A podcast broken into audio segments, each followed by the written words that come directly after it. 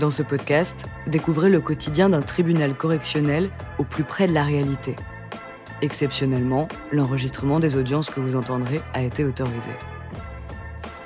Bienvenue dans Justice en direct. Nous remercions Anne Vincent, vice-présidente du tribunal de grande instance de Cayenne.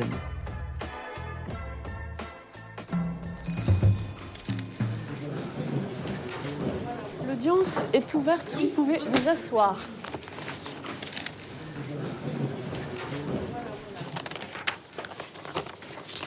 Monsieur Steve, est-ce qu'il est présent? Il est absent. Vous avez des nouvelles de ce, On n'a pas de de ce contact. monsieur? Depuis après la garde à vue, on n'a pas eu de contact. Parce que là, vu la nature euh, des faits, Madame le procureur, euh, vous souhaitez qu'on retienne le dossier? Ben moi, ça me gêne quand même. euh, nous sommes sur des. Nous sommes sur des faits euh, graves dans ce dossier, parce que nous sommes sur des faits de violence avec arme. Et moi, j'ai. Euh, c'est vrai que j'aurais souhaité que euh, le co-auteur euh, soit présent à la barre pour euh, s'expliquer. Du coup, je demande le renvoi de ce dossier avec un mandat d'amener concernant Monsieur Steve. Bon, il me semble difficile, euh, alors à moins qu'on juge et que soit envisagée une disjonction, ce qui à mon sens peut être possible. Oui. Excuse- excusez- Excusez-moi. Parce que j'ai- on est, on- parce qu'il y a violence à arme. Mais moi, j'ai seulement voulu désarmer un avec un bâton et en désarmant un avec Non, deux non, bâtons. le problème, pas- monsieur, c'est à que l'autre l'autre personne, vous êtes dans le même dossier que lui, Oui, oui, oui. il ne vient pas aujourd'hui et on voulait vraiment le voir. Et ce sont les faits les plus graves, puisque lui, il a trois infractions qu'on lui reproche. Vous, vous en avez une. Donc se pose la question de, de retenir euh, le dossier euh, en l'état. Concernant la disjonction, je m'en rapporte. Moi, je pense que la disjonction est euh, matériellement possible, Madame le procureur. Donc, euh, je pense qu'on va prendre pour, pour Monsieur. Alors, donc, euh, on vous reproche d'avoir route de Montabo à Cayenne le 13 août 2012, en tout cas sur le territoire national depuis temps non prescrit, volontairement exercer des violences sur Jean-Luc en faisant usage d'une arme, violence ayant entraîné une incapacité de travail n'excédant pas huit jours. Alors, dans ce dossier, euh, monsieur, euh, les gendarmes sont intervenus puisqu'ils ont constaté un attroupement de personnes euh, devant un commerce au niveau d'un parking. Et à ce moment-là, se signalent deux employés du magasin qui indiquent que les personnes qui sont à l'extérieur, certains sont en possession d'armes de poing. Les gendarmes, eux, constatent que l'autre prévenu est à l'intérieur de son véhicule avec euh, sa fille de 4 ans, je crois. Et euh, il fait en sorte de s'opposer à ce qu'on récupère l'arme qui est dans son habitacle, euh, avec aussi la complicité de ceux qui sont, dehors. À ce moment-là, on constate aussi qu'il y a des véhicules qui veulent très rapidement quitter, quitter la scène. Et on va commencer à retrouver euh, des armes. Alors on retrouve quelque chose au niveau des herbes hautes qui se trouve être une arme de poing type euh, gomme-cogne. Il y a aussi retrouvé sur place des, bâtons, trois bâtons. Et c'est justement euh, au titre de l'usage d'un bâton et d'éventuelles barres de fer qu'on va vous demander des comptes. Alors, vous concernant, Monsieur Jean-Luc va indiquer qu'il a subi des violences, hein, fait que vous reconnaissez. Oui, oui. Moi, quand, quand j'ai été appelé, quand appelé, euh, quand j'ai été appelé chez moi à 7h, et à 7h15, je, me suis- dirigé au poste de police. Et les questions posées, j'ai répondu. Parce que voilà, euh, j'ai expliqué comme, comme il s'est passé. J'ai pas cherché à mentir et tout, non. Parce que, en fait, le contexte de cette scène de violence généralisée, c'est que on veut euh, euh, demander euh, des comptes. alors, plus précisément, c'est un vieux différent. Trois semaines auparavant, il y a trois personnes, dont un monsieur Louis, qui ont fait l'objet de, au niveau d'un au sujet d'un vol de cyclo, d'un euh, classement sans suite. Donc plusieurs personnes vont s'en prendre à celui qui a bénéficié de ce classement sans suite pour lui demander des explications sur son lieu de travail. Et sur son lieu de travail, c'est le, magasin que j'ai mentionné. C'est pour ça qu'on se retrouve en groupe là-bas pour demander des explications. Euh, c'est pour ça que l'ambiance n'est pas des plus sereines.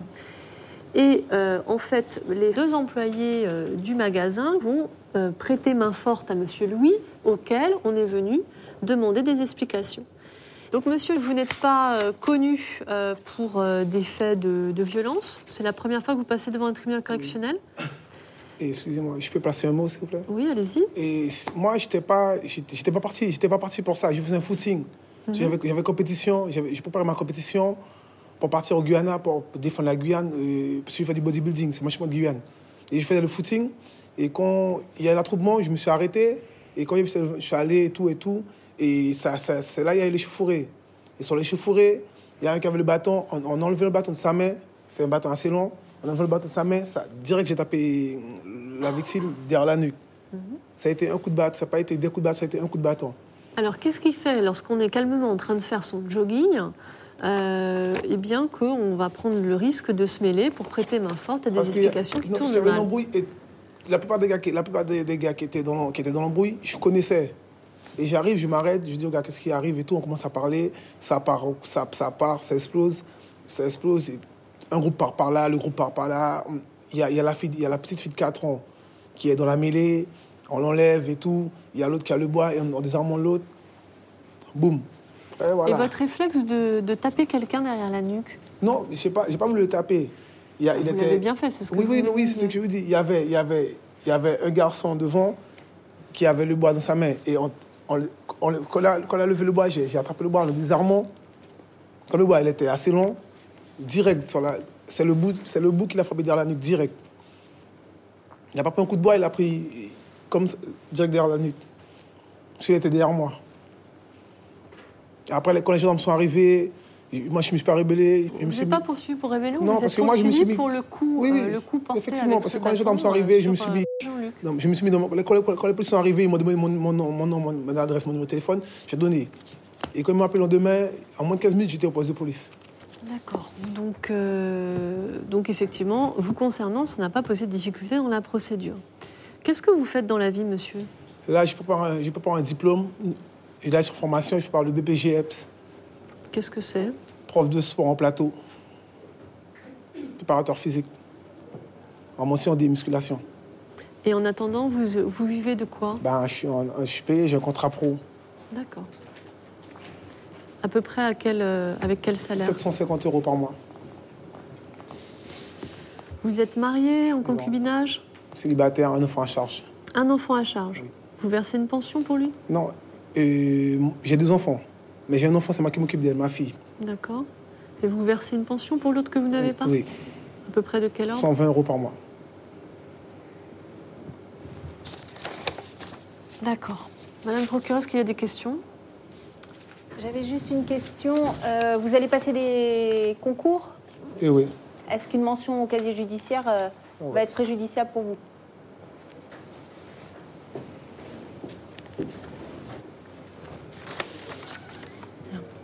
N'y a pas d'autres questions, il n'y a pas de constitution de partie civile, vous avez la parole.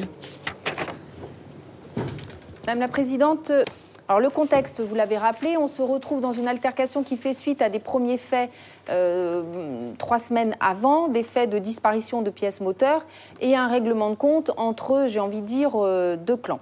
Il se trouve que l'altercation a lieu dans la rue, en dessous la résidence où sont euh, logés les escadrons de mobiles. Les escadrons de mobiles sont alertés par le bruit, voient ce qui se passe, descendent euh, dans la rue et vont procéder à l'interpellation des différentes personnes. Alors, en ce qui concerne Monsieur King, Monsieur, vous confirmez que c'est la barre qui est là, d'accord hein Les faits sont relativement simples, ce qui ne veut pas dire qu'il faut minimiser les faits, puisque effectivement nous avons euh, des armes par destination. On a cette barre en bois qui fait euh, plus d'un mètre cinquante. On a une autre barre avec euh, plusieurs clous qui a aussi servi d'arme. On a une barre de fer. Et comme vous l'avez rappelé, nous avons un gomme-cogne et un revolver. Alors nous sommes sur des faits graves, en pleine rue, en présence d'enfants. Monsieur va donner des explications qui n'ont pas varié dans la procédure et qui sont aussi corroborées par la victime, puisque la victime explique que face à la situation, il a décidé de retourner à son véhicule, de se saisir d'une barre, que je viens de montrer euh, sur la photo, et de revenir dans la mêlée. C'est quand il revient qu'il est désarmé, d'ailleurs il n'arrive pas à préciser euh, par qui, vous vous dites c'est moi qui l'ai euh, désarmé, et il indiquera qu'il a pris un coup derrière la tête, ce que monsieur confirme alors, il nous explique aujourd'hui qu'il est intervenu juste pour mettre fin à la bagarre. Il aurait pu avoir une autre attitude. En tout cas, il reconnaît les faits de violence. Il vient aujourd'hui à la barre euh, assumer ses responsabilités et j'en tiendrai compte dans mes réquisitions. Donc je vous demande de le déclarer coupable des faits qui lui sont reprochés. Quant à la peine à requérir, je rappelle à monsieur que pour ce type de fait, il encourt 5 ans d'emprisonnement. Son casier judiciaire ne porte aucune mention. Dans la procédure, il a été très clair. Ses explications sont corroborées par les explications données par les autres protagonistes. Il est là aujourd'hui je requiers à son encontre une peine euh, de 15 jours à un mois d'emprisonnement avec sursis. Je ne suis pas opposée non plus à une euh, dispense d'inscription de la condamnation au B2 pour ne pas bloquer monsieur dans sa démarche d'insertion puisqu'il a évoqué qu'il travaille et qu'il euh, a un projet de passer des concours. Telles sont mes réquisitions. Merci Madame le procureur. Est-ce que vous demandez formellement à ce que, cas de condamnation, elle ne figure pas sur le casier judiciaire? Qui est demandé par les administrations au titre de votre travail. Parce qu'apparemment, c'est ce vers quoi vous destinez. Voilà. Donc maintenant, je donne la parole, ces précisions étant apportées. Pour votre défense, qu'est-ce que vous souhaitez euh, ajouter? Ben moi, moi, je, moi je, souhaite ajouter que ben, je regrette mon, le geste, parce que je n'étais pas sorti chez moi pour ça. Et bon, voilà, ça a été fait, mais là, j'ai beaucoup de regrets parce que, bon, il suffit d'une connerie pour faire tout, tout, calpoter.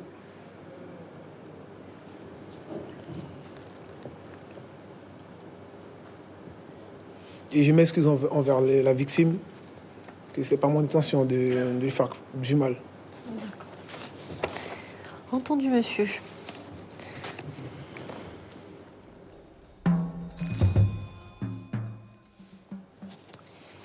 Alors, monsieur, après en avoir délibéré, donc je rappelle, le tribunal prononce la disjonction des poursuites concernant monsieur. Euh, le concernant, il renvoie donc euh, ce dossier au 23 mars 2013 à 8 heures en décernant mandat d'amener. Vous concernant, donc par jugement contradictoire, vous êtes déclaré coupable des faits en répression et prononcé une peine de 15 jours d'emprisonnement assortie du sursis simple et dispense euh, son inscription au casier judiciaire numéro 2. Ça veut dire que cette peine, euh, vous l'avez à votre casier judiciaire, qu'elle serait éventuellement relue par un autre tribunal correctionnel si on vous revoyait. Si tout se passe bien, vous n'effectuez pas cette peine, on n'en entend plus parler au bout de 5 ans. Par contre, si jamais vous deviez être de nouveau convoqué par un tribunal correctionnel, à ce moment-là, on ne pourrait plus prononcer contre vous du sursis simple. Et en plus, ça euh, entraînerait la mise à exécution des 15 jours d'emprisonnement ferme. Voilà, monsieur, vous pouvez y aller. Merci. Au revoir. Au revoir. L'audience est levée. Au revoir. L'audience est levée.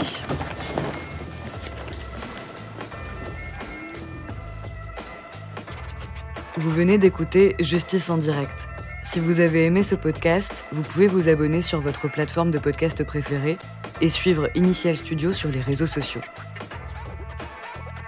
Justice en direct est une coproduction Initial Studio et Morgan Productions.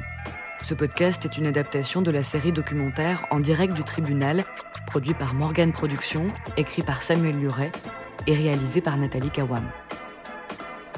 Production exécutive du podcast Initial Studio. Production éditoriale du podcast, Sarah Koskiewicz. Montage, Camille Legras. Musique, La Grande Table. Illustration, Paul Grelet. Avec la voix de Pauline Joss.